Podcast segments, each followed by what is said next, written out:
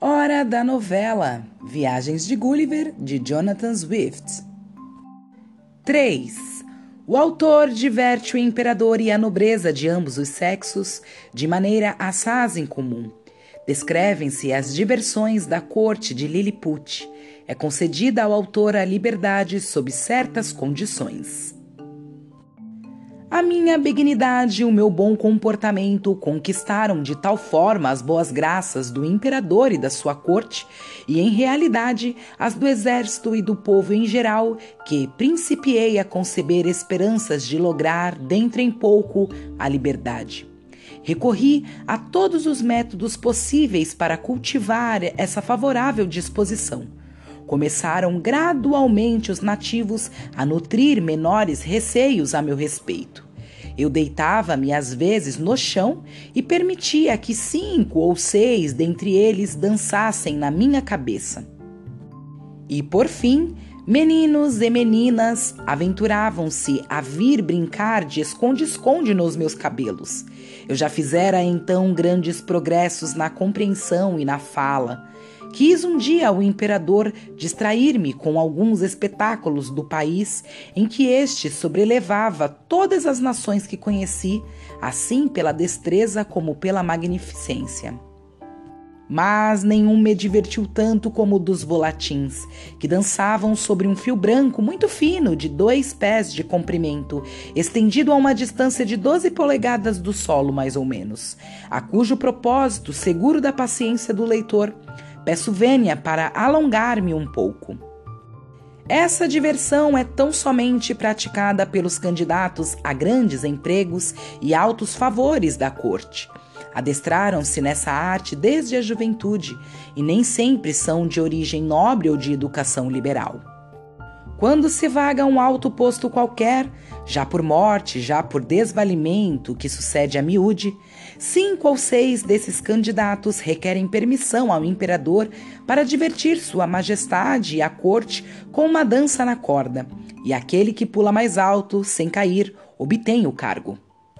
Muito frequentemente se ordena até aos principais ministros que mostrem a sua habilidade e convençam o imperador de que não perderam os seus talentos.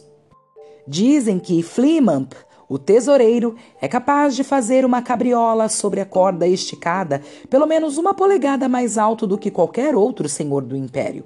Eu o vi dar vários saltos mortais seguidos sobre um trincho seguro a uma corda que não é mais grossa do que um barbante comum na Inglaterra.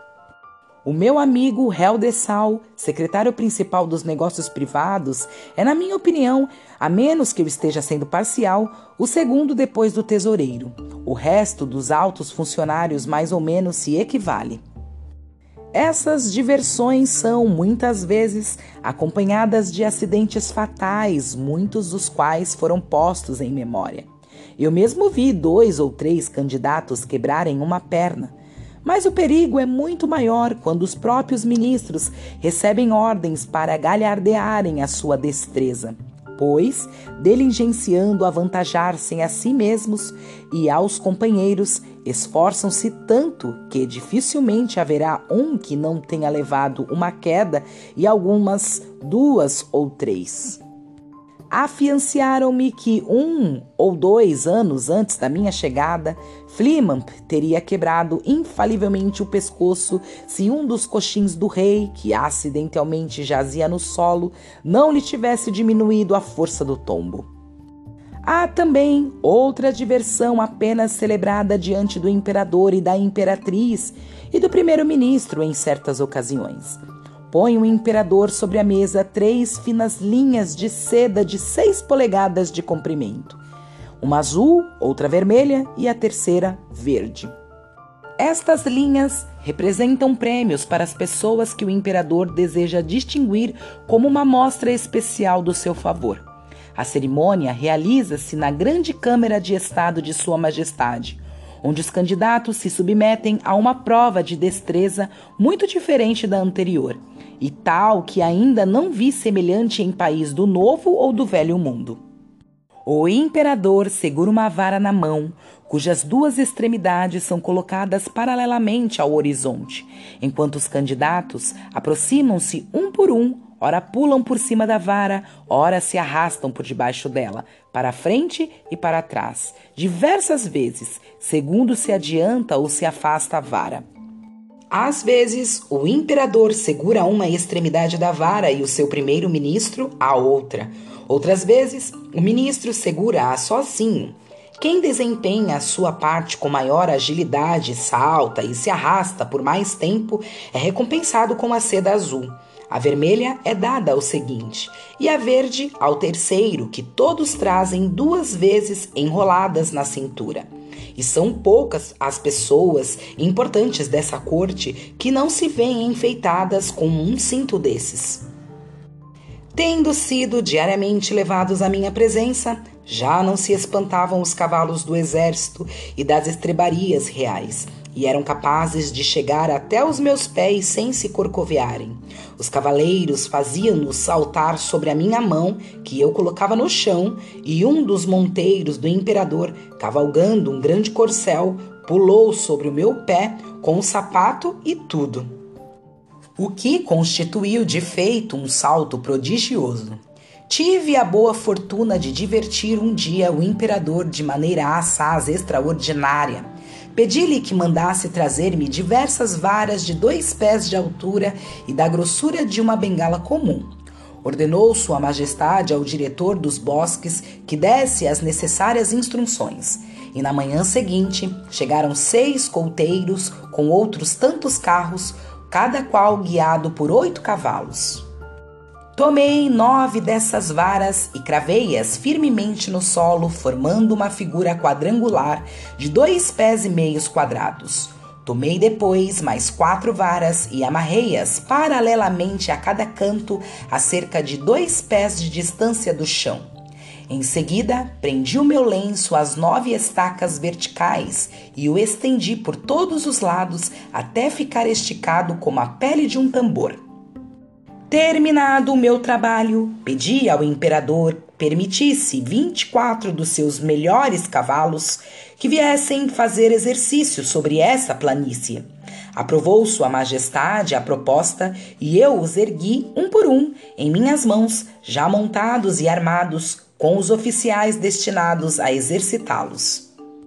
Tanto que se formaram, dividiram-se em dois grupos, simularam escaramuças, dispararam flechas embotadas, arrancaram das espadas, fugiram e perseguiram-se, acometeram-se e retiraram-se, e, em suma, revelaram a melhor disciplina militar que já me foi dado observar.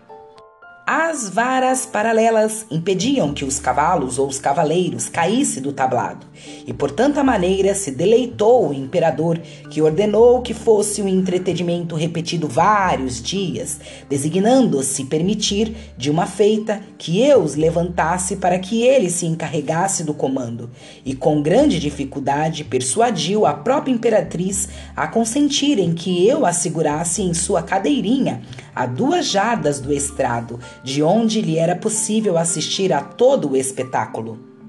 Felizmente para mim, nenhum acidente infortunado ocorreu durante essas diversões. Uma vez apenas, um cavalo fogoso, pertencente a um dos capitões, escarvando o chão, fez um buraco no lenço e, enfiando nele a pata, caiu com o cavaleiro. Mas acudi imediatamente aos dois e, tapando o buraco com uma das mãos, baixei a tropa com a outra, do mesmo modo pela qual erguera. O cavalo que caiu torceu a perna esquerda, mas o cavaleiro não se machucou e eu consertei o lenço como pude mas não tornei a experimentar-lhe a resistência em tão arriscadas empresas. Uns dois ou três dias antes de me ser concedida a liberdade, como eu entretivesse a corte com esse gênero de façanhas, chegou um mensageiro para informar a Sua Majestade de que alguns dos seus súditos, passeando a cavalo perto do sítio em que eu fora encontrado pela primeira vez, tinham visto no chão uma grande substância preta de singularíssimo formato cujos bordos se estendiam em círculo do tamanho da alcova de Sua Majestade e que se elevava no centro à altura de um homem. Não se tratava de uma criatura viva, como a princípio imaginaram, pois jazia imóvel nas relva. e alguns dentre eles tinham-na contornado várias vezes, montando um sobre os ombros dos outros. Haviam chegado à extremidade superior, chata e lisa, e, conculando-a, tinham verificado ser interiormente oca. Humildemente suponham que devia ser alguma coisa pertencente ao homem montanha, e se Sua Majestade houvesse por bem consentir, buscariam trazê-la com cinco cavalos apenas. Percebi imediatamente o que queriam dizer e fiquei satisfeitíssimo ao ouvir a notícia.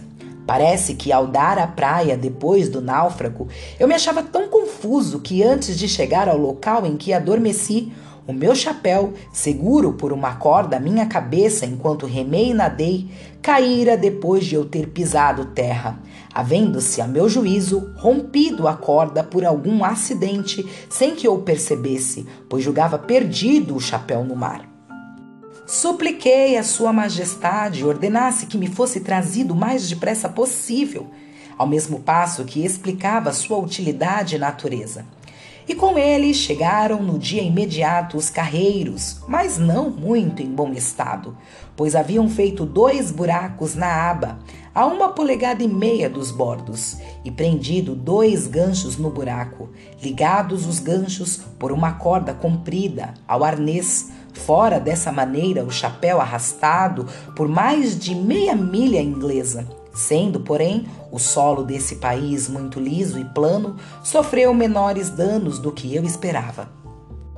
Dois dias depois dessa aventura, tendo ordenado o imperador que parte do seu exército alojada no interior e nos arredores da metrópole ficasse de prontidão, teve a ideia de divertir-se de maneira muito singular. Pediu que eu me quedasse como um colosso, com as pernas tão abertas quanto me fosse comodamente possível. Ordenou então ao seu general, velho e experimentado chefe e grande protetor meu, que dispusesse as tropas em formação cerrada e as fizesse marchar por baixo de mim. Os infantes em filas de vinte e quatro e os cavaleiros em filas de dezesseis, tambores ruflando, bandeiras despregadas e lanças em riste. Consistia esse corpo em três mil infantes e mil cavaleiros. Mandou Sua Majestade, sob pena de morte, que observassem todos os soldados na marcha a mais rigorosa decência em relação à minha pessoa. E para confessar a verdade, os meus calções se achavam nessa conjuntura em tão mau estado que proporcionaram algumas ocasiões de riso. Eu já enviara tantos memoriais e tantas petições solicitando a minha liberdade que Sua Majestade propôs, afinal, o caso, primeiro ao gabinete e logo ao Conselho Pleno, onde ninguém se opôs a ele, exceto Skaresh Bogolan, que houve por bem, sem a menor provocação, tornar-se meu inimigo mortal. Foi, porém, aprovado contra o seu parecer por todo o conselho e confirmado pelo imperador. Esse ministro era Galbete, ou seja, almirante do reino, pessoa de muita confiança do amo e grandemente versada em negócios, mais rabugento e áspero do seu natural. Sem embargo, persuadiram-no por fim a esquecer, mas concedeu-se-lhe que os artigos e condições sobre os quais eu seria libertado e que eu deveria jurar seriam redigidos por ele. Esses artigos foram-me apresentados pelo próprio Skaresh Bogolan, acompanhado de dois subsecretários e diversas pessoas de distinção. Depois de lidos, exigiram-me jurar-se cumpri-los, primeiro ao modo do meu país e em seguida, segundo o método prescritos pelas leis deles, que consistia em segurar o pé direito com a mão esquerda, colocar o dedo médio da mão direita no alto da cabeça e o polegar na ponta da orelha direita. Mas, como leitor, poderia ter curiosidade de conhecer o estilo e o modo de expressão dessa gente, bem como de inteirar-se dos artigos a conta dos quais recuperei a liberdade, traduzi o documento palavra por palavra o mais fielmente possível e aqui o ofereço ao público. Propõe Sua Sublimíssima Majestade ao homem montanha, recentemente chegado aos nossos domínios celestiais, os seguintes artigos que, por juramento solene, será ele obrigado a cumprir. 1. Um, o homem montanha não sairá dos nossos domínios sem licença autenticada com o nosso grande selo. 2. Não se atreverá a entrar em nossa metrópole sem permissão expressa ocasião em que os habitantes serão avisados com duas horas de antecedência para se conservarem em suas casas. 3. O dito homem montanha restringirá os seus passeios às estradas principais e não tentará passear nem deitar-se num prado ou num campo de trigo. 4. Ao caminhar pelas ditas estradas, terá o máximo cuidado de não pisar no corpo de nenhum dos nossos amados súditos, nem em seus carros, nem pegar com as mãos nenhum dos nossos súditos sem o consentimento deles. 5.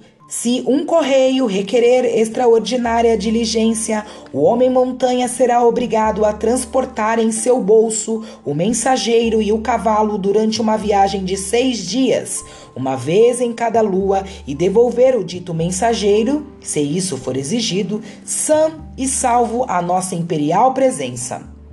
6. Será nosso aliado contra os nossos inimigos da ilha de Besfluco e fará o possível para destruir-lhes a frota que ora se apreste a invadir-nos. 7. O dito homem montanha, em seus momentos de lazer, auxiliará e assistirá aos nossos trabalhadores, ajudando-os a levantar certas pedras grandes para o fim de cobrir o muro do parque principal e outros edifícios reais. 8. O dito homem montanha entregará no espaço de duas luas uma exata descrição da circunferência dos nossos domínios, calculada em passos seus ao redor da costa. Finalmente, depois de haver ele jurado solenemente observar todos os artigos acima, serão concedidas ao dito homem montanha quantidades diárias de carnes e de bebidas suficientes para o sustento de 1728 súditos nossos, com livre acesso à nossa real pessoa e outras marcas de nosso favor. Jurei e sobrevivi esses artigos com grande alegria e contentamento embora não fossem alguns tão honrosos quanto eu os poderia desejar, o que inteiramente se deve à má vontade do grande almirante, mas as cadeias despenharam-se-me inconveniente e eu me vi em plena liberdade. O mesmo imperador deu-me a honra de assistir pessoalmente à cerimônia. Mostrei o meu reconhecimento atirando-me aos pés de Sua Majestade mas ele ordenou que eu me levantasse, e depois de muitas expressões afáveis que, para fugir à pecha de vaidoso, omitirei. Acrescentou esperar que eu viesse a mostrar-me útil servidor e merecedor de todos os favores que me conferira e ainda poderia futuramente conferir-me. Haverá por bem observar o leitor que no último artigo do recobramento da minha liberdade, o imperador estipula que me seja concedida uma quantidade de carne e bebidas suficiente para o sustento de 1728 liliputanos.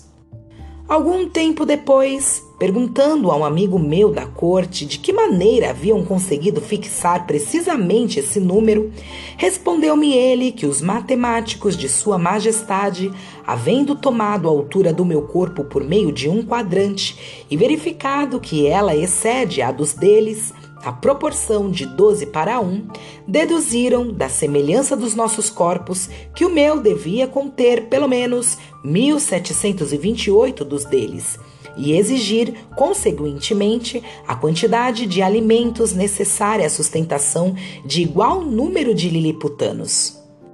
Pelo que pode o leitor formar ideia de engenho desse povo, assim como da prudente e exata economia de tão grande príncipe.